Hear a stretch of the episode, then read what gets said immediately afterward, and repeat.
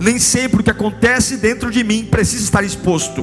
Nem sempre o que acontece dentro de mim precisa estar para fora. Apesar do que eu estou sentindo aqui dentro, eu vou me recompor e fazer o que eu tenho que fazer. Apesar do que está acontecendo aqui dentro, apesar da água fervida, apesar dos burbulins que tá aqui dentro, eu não vou transferir para fora os dilemas de dentro. Mas, pastor, isso é falsidade. Não, isso não é falsidade, isso é confiança em Deus é saber que quem tem remédio é o Senhor, e eu não vou expor minhas feridas para quem não tem remédio.